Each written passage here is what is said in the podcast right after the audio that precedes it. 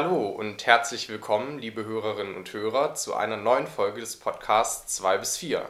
Doch etwas länger musstet ihr nun auf neue Folgen warten, denn Arne und ich waren beide im Ausland. Ich habe in den Niederlanden ein Auslandssemester eingelegt, Arne in Tschechien.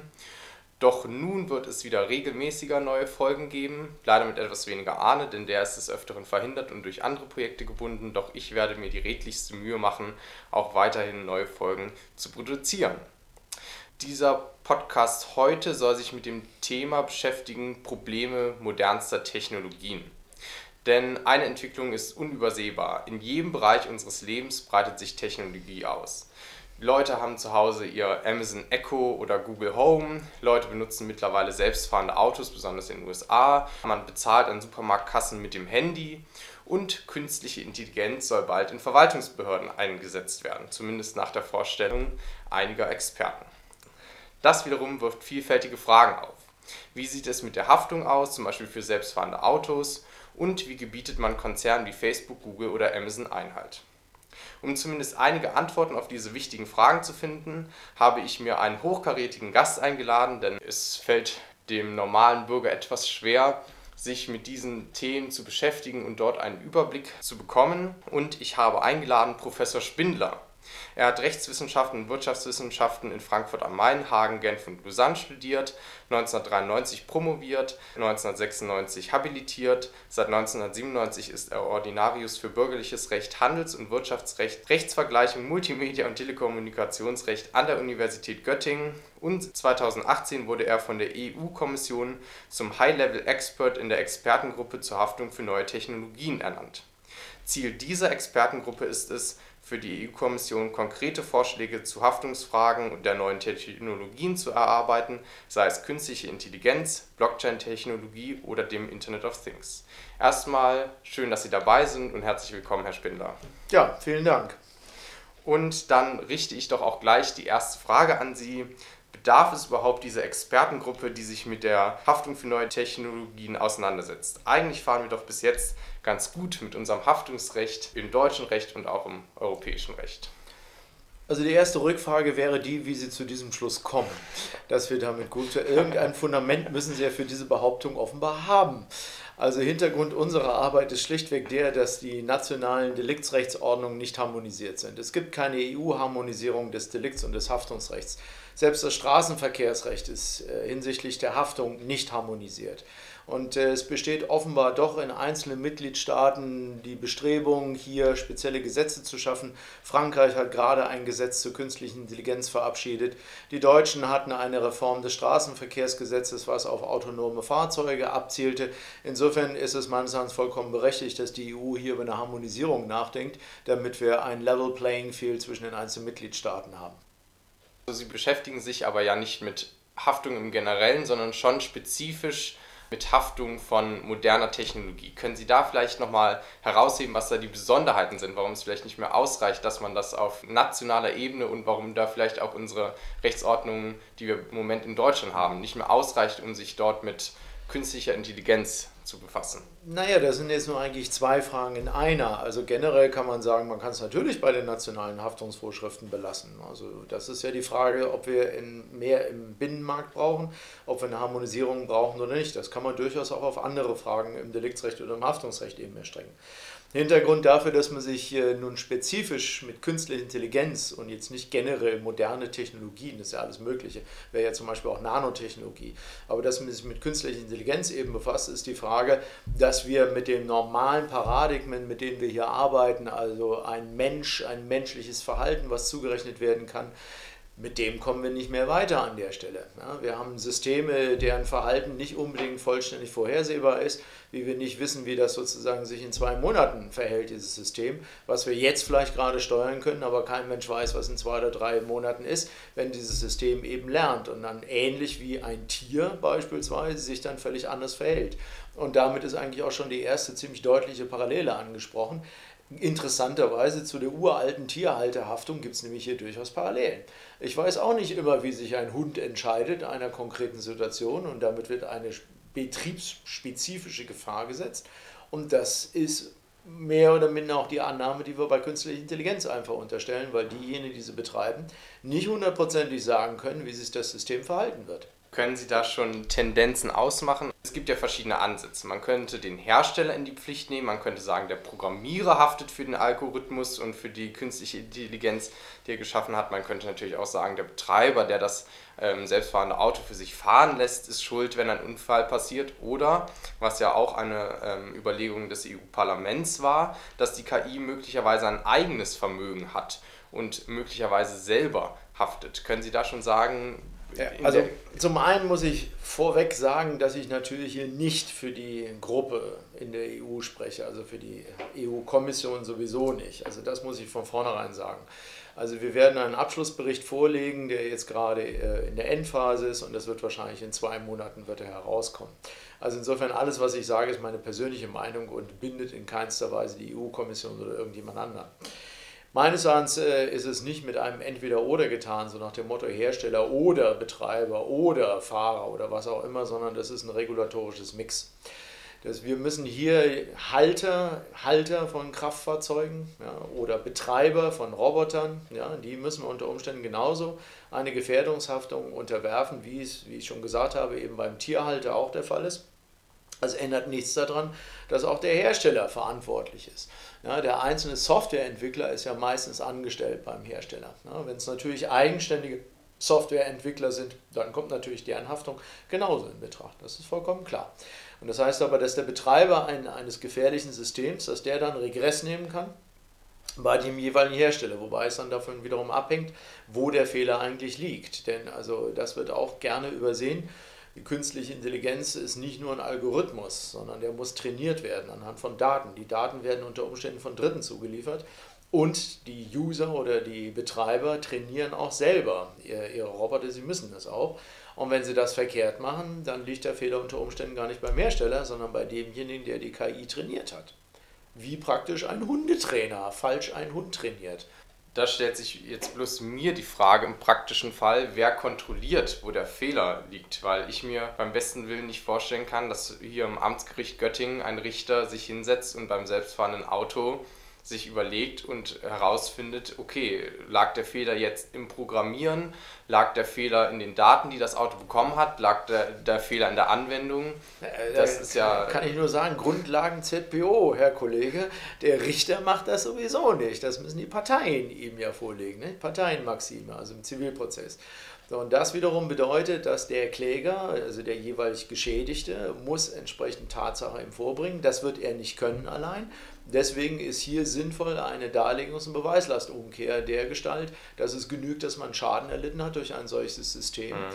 Und dann kann man entsprechend äh, seinen Anspruch einklagen und dann muss der Gegner nachweisen, dass das System äh, fehlerfrei gewesen ist, ja? dass das nicht sozusagen auf seine Ursachen eben zurückzuführen ist.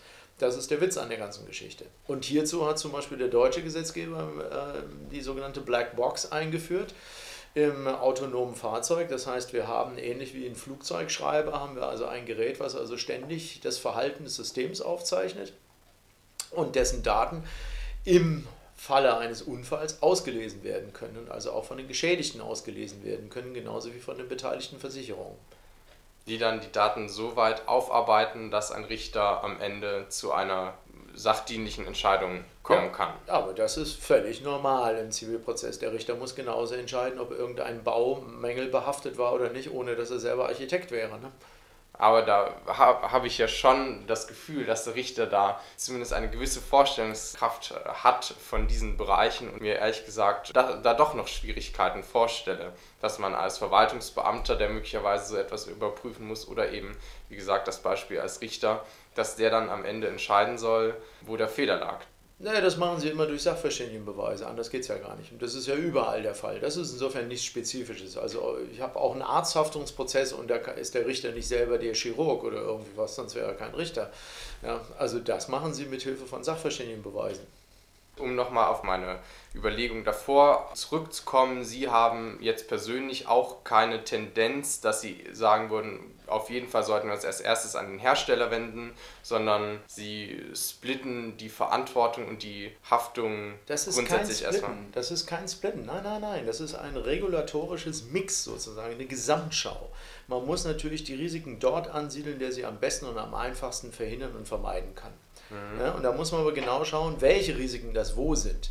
den Hersteller gibt es oftmals nicht mehr im Bereich der KI. Wir haben Datenzulieferer, wir haben die Hersteller von Algorithmen, wir haben die Hardware, wir haben andere Dienste, die damit sozusagen in Zusammenhang stehen. Dann haben wir User oder Operator der KI, die selber kommerziell tätig sind. Denken Sie an irgendwelche Krankenhäuser, denken Sie an medizinische oder Pflegeroboter, die auch mit KI eben eingesetzt werden. Das kommt immer darauf an, welches Risiko in welchem Bereich von wem am besten beherrscht werden kann. Wir nennen das Cheapest Coast Avoider. Und zu denen sollten die Risiken wandern und so sollte das Haftungsrecht ausgestaltet sein, dass es Anreize gibt, dass diese Schäden eben tatsächlich dann bei dem Hersteller oder bei wem auch immer, dem Betreiber, dass die eben dort landen, wer sie auch beherrschen kann. Zumindest einigermaßen beherrschen kann. Es geht ja gerade, der Witz dieses Systems ist ja der, dass man sie eben nicht vollständig beherrschen kann. Was halten Sie von der Überlegung, den intelligenten Roboter selbst haften zu lassen und eine Gesetzeslage so organisatorisch umzustellen, dass dieser Roboter eine E-GmbH bildet und selbst haftet? Also das sehe ich ehrlich gesagt im Moment eher als juristischen Marketing-Gag an. Ähm, denn was würde das bedeuten, wenn wir so eine E-Person eben einführen? Das ist nichts anderes als eine Haftungsbeschränkung. Welche Assets oder welches Vermögen hat denn dieser Roboter, außer dass seine eigene Hardware? Ja, da ist ja nichts da. Ne? Eine E-Person wäre nichts anderes als eine juristische Person, eben bloß bezogen auf den Roboter. Und dann muss man klären und so weiter, wir sind dann eigentlich die Gesellschafter eben dieser elektronischen Person oder was soll das sein? Womit haftet er? Es ist letztendlich eigentlich bei Lichte besehen, ist dieser Vorschlag nichts anderes als eine Art Haftungsbeschränkung. Sonst nichts. Und deswegen absolut abzulehnen. Gut, dann denke ich, haben wir dieses erste Feld des Podcasts abgedeckt und ich würde gerne noch auf eine andere Frage, die nicht nur mich, sondern sicher auch viele Hörerinnen und Hörer ähm, sehr interessiert und die schon ein bisschen mit dem Thema zusammenhängt. Denn wenn man sich überlegt, ja, wer wird in Zukunft diese künstlichen Intelligenzen entwickeln, wer wird die Algorithmen, die dahinter stehen, schreiben, dann kann man sicher sein, dass Facebook, Google oder Amazon da ziemlich sicher ihre Hände mit im Spiel haben. Und jedem ist bewusst und jedem ist offensichtlich, dass Google, Amazon und Facebook bereits jetzt schon eine herausragende Marktstellung haben und in manchen Bereichen schon quasi Monopole bilden. Was denken Sie, wie wird sich das in Zukunft auf die Entwicklung von künstlicher Intelligenz und die Entwicklung von Algorithmen auswirken, dass die Monopolstellung von Facebook, Google und Amazon immer darüber schweben wird? Naja, also das, die Landschaft sieht ein bisschen differenzierter aus. Natürlich sind äh, diese ähm, IT-Player natürlich diejenigen, die im Moment sehr stark an der Front sind, in Anführungszeichen, die KI zu entwickeln. Aber zum einen stimmt das nicht, wenn Sie sich die Volksrepublik China anschauen, wo sehr, sehr viel passiert. Nicht immer unbedingt zum Besten, was die KI angeht, also Stichwort Social Scoring äh, in diesen Bereichen. Also das sollte man auf gar keinen Fall unterschätzen. Aber genau, Gott sei Dank, ist auch die EU dabei, stark äh, über Universitäten und Forschungsinstitute selber auch die Entwicklung von KI zu, zu forcieren. Also da passiert schon einiges. Und es ist immer auch die Frage, ob nicht kleine Startups manchmal smarter etwas herstellen können oder besser sind, schneller sind als ein großer Tech-Gigant. Die dann aber aufgekauft werden in den meisten Fällen. Ja, sicher, das kann man, aber da müssen wir halt eben dann mit dem Kartellrecht dagegen steuern. Und das ist dann auch die, die große Frage, die gesellschaftspolitische Frage der Kontrolle von Algorithmen, wie, unter welchen Bedingungen und womit. Aber letztendlich muss man auch da sich keine Illusionen hingeben. Also wir werden nicht mit einer Behörde von 30 Leuten, werden wir nicht die Algorithmen von Google kontrollieren können. Ne? Das ist ein Ding der Unmöglichkeit. Also da muss man sich schon andere Sache, also auch wieder einen regulatorischen Mix muss man sich dazu einfallen lassen. Das wird zum einen Verwaltungsrecht sein, Aufsichtsrecht, das werden aber genauso gut auch Klagen von Wettbewerbern sein können, das werden Verbandsklagen sein können, das werden Offenlegungsprozesse sein müssen äh, in verschiedenen Verfahren. Und dazu brauchen Sie noch nicht mal Google oder Facebook heranzuziehen. Nehmen Sie einfach bloß die Schufa. Ne? Dass wenn Sie irgendwo abgelehnt werden bei irgendeinem Kreditkartenantrag oder irgendetwas und Sie wissen nicht warum, ne? es wird einfach nur gesagt, das ist unser Algorithmus, Punkt ja, dann muss man dagegen klagen können und vorgehen können. Im Moment ist es leider so, dass der Bundesgerichtshof die Algorithmen von der Schufa als Geschäftsgeheimnis qualifiziert hat und sie keinen Anspruch darauf haben im Prozess, dass diese Algorithmen offengelegt werden. Aber dazu genügt ein Federstrich des Gesetzgebers, dass wir zumindest hier eine implizite Kontrolle eben haben können. Also es geht, auf gut Deutsch gesagt. Und das andere, dass das äh, Giganten sind, ja, ja, müssen wir über Antitrust und, und Kartellrecht eben nachdenken in diesen Bereichen. Ähm, aber eins würde ich auch noch davor warnen, ein Monopol bei Algorithmen gibt es nicht. Ja, es gibt Monopol auf Märkten, ja, aber Algorithmen können für alles Mögliche eingesetzt werden. für alle möglichen verschiedensten Sachen. Ja. Selbst was Sie in der Schule gelernt haben, dass 1 und 1, 2 ist, ist ein Algorithmus, nämlich eine Problemlösung, ja, die dahinter steckt. Also damit muss man ein bisschen vorsichtig sein, ja, also worüber man wirklich genau spricht ja, in diesen Bereichen. Sie haben das Kartellrecht angesprochen, aber da ist meist doch das Problem, dass es zwar Fusionen verhindern kann, im Beispiel von Facebook und WhatsApp vielleicht auch hätte verhindern sollen und nicht verhindert hat. Doch dass man im Nachhinein, wenn die Tech-Giganten erstmal gigantisch groß geworden sind, dass man dann doch relativ große Schwierigkeiten hat. Und ich persönlich habe schon das Empfinden, dass wir da auf ein Problem zusteuern, wenn Google zu über 90 Prozent den Suchmaschinenmarkt beherrscht und Facebook nun immer weiter in das öffentliche Leben auswirkt. Ja, aber ich meine, da gibt es Überlegungen, äh, die jetzt nicht unbedingt von mir stammen, aber die deswegen trotzdem sehr, sehr gut sind, äh, wie man das bekämpfen kann. Also wie ich ja schon vorhin erklärt hatte, gut, das ist jetzt hier in diesem Podcast nicht, sondern auch in der Vorlesung nicht, was also Netzwerkexternalitäten eben angeht, wo Facebook eben letztendlich darauf rekurriert, äh, Google basiert auf ganz anderen Sachen, aber dagegen kann man schon Maßnahmen treffen. Also bei Facebook beispielsweise wäre es das Einfachste, was Sie selber von Ihrem Handy von Telekommunikation kennen, dass wir Roaming ermöglichen. Das heißt, dass zwischen verschiedenen Netzwerken ohne weiteres kommuniziert werden kann und damit also auch die Werbeeinnahmen ähm, verlagert werden können. Und das ist ja das Proprietäre an dem System, dass sie es nicht mitnehmen können in andere Systeme. Ja? Ihre gesamten Kommunikationsstrukturen und alles. Das wäre zum Beispiel schon eine Geschichte bei Facebook, das würde sehr, sehr viel ändern. Dann wären nämlich die ganzen positiven Netzwerkexternalitäten wären weg. Bei Google sieht die Show so ein bisschen anders aus. Ja? Das ist teilweise vertikal integriert, aber teilweise muss man eben auch anerkennen, dass die sehr smart sind, also was ihre Produktentwicklung und, und alles eben angeht. Na, aber wenn das einem sozusagen zu groß wird, dann muss man letztendlich es genauso machen, wie die Amerikaner äh, es vorsehen in ihrem Antitrust-Recht, im Sherman Act. Dann muss man die unter Umständen auch zerschlagen. Ja. Hilft nichts. Ja. Aber das ist dann schon eine schwierige Sache. Also die dritte, ähm, was man nie vergessen sollte, das klingt alles so fürchterlich gigantisch und monopolisch, äh, monopolistisch jetzt zur Zeit. Aber wenn Sie sich die Entwicklung von Microsoft mal anschauen, Sie gehen in die Vergangenheit zurück, da werden Sie sehen und so weiter, dass Microsoft hatte auch eigene soziale Netzwerke, die sind alle eingegangen. Ja. Microsoft war auch mit seiner eigenen Suchmaschine, mit Bing am Start, auch eingegangen ja, und so weiter und so fort. Es heißt also, dass können Sie im Moment im Wettbewerb wahnsinnig schwer einschätzen. Es kann sein, dass selbst solche Unternehmen wie Google, Facebook und Co., dass die innerhalb von fünf oder acht Jahren wieder verschwinden zugunsten von anderen, die irgendwelche anderen innovativen Lösungen präsentieren. Genau das haben wir gesehen im IT-Markt. Ja, und da sind also die Wettbewerbsfaktoren, wie der Wettbewerb wirkt, unter welchen Bedingungen, das ist keineswegs ausgemacht, das wissen wir nicht. War die Datenschutzgrundverordnung schon ein Schritt in die richtige Richtung? Aber mit Sicherheit. Mit Sicherheit, mit Sicherheit ja. Da sehen Sie positive. Absolut positiv. Das ist das erste Mal sozusagen, dass äh, die IT-Giganten über den Teich aufgewacht sind und gesehen haben, in Europa gibt es ein Datenschutzrecht. Vorher hatten wir ein Bußgeld, das sich bis 20.000 Euro bewegt und das wurde fünfmal im Jahr vergeben. Jetzt haben wir Bußgeldstrafen, die gehen jetzt schon in die Milliarden, die von den Aufsichtsbehörden verhängt werden gegenüber Facebook und WhatsApp. Das funktioniert. Wir kommen jetzt langsam schon zum Abschluss des Podcasts und ich möchte doch gerne noch eine etwas offenere Frage nach diesem doch sehr fachspezifischen Thema stellen und Herrn Spindler fragen, wie sich Ihrer Meinung nach die Technologisierung und Digitalisierung in unserer Welt im besten und im schlechtesten Fall entwickeln könnte in den 20 Jahren. Also eine Utopie ja. und eine Dystopie, würde ich sagen. Ja, die Dystopie, da, die gibt es ja nun leider schon. Da brauchen Sie, wie gesagt, nur zu schauen, was in der Volksrepublik China möglich ist und was passiert. Ja. Dass wenn Sie also im Flughafen ankommen und äh, wie mir ein äh, Kollege von der Kommission das erzählt hat, seine finnische Kollegin wurde urplötzlich aus der Menschenmasse auf Finnisch angesprochen woher, wo konnten die das wissen? Ja, also das heißt, ausspähen, transparent, der gläserne Mensch, etwas, was sich selbst der größte Orson Welles mit 1984 nicht vorstellen konnte. Das ist leider heute der Fall. Und ich möchte keine Welt haben, wo jeder Mensch mit einem Social Scoring Wert irgendwo daherläuft und sie dann einfach nicht wissen, was mit ihnen letztendlich geschieht. Und dasselbe sozusagen die noch fürchterliche Dystopie ist, was künstliche Intelligenz angeht, aber das müssen meine Kollegen aus dem Völkerrecht können das besser beantworten. Das sind die selbstdenkenden und sich selbst lenkenden Waffensysteme.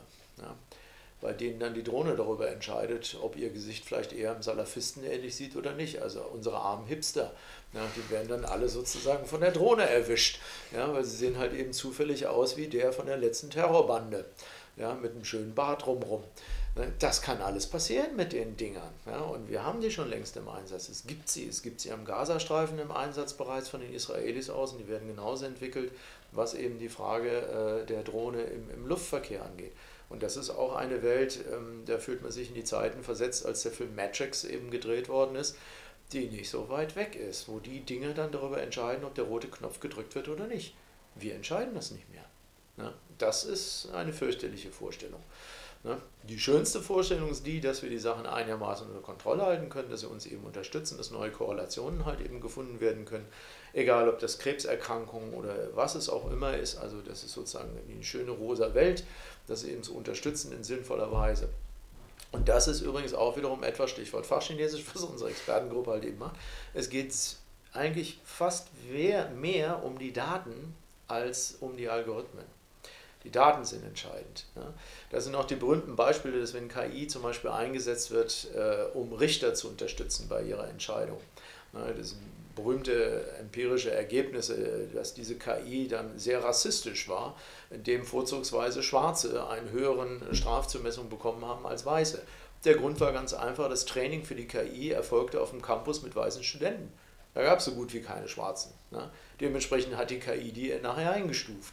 Ja, das sind Dinge, die dürfen dann halt eben einfach nicht passieren. Da muss man die Kontrolle eben über diese Sachen haben.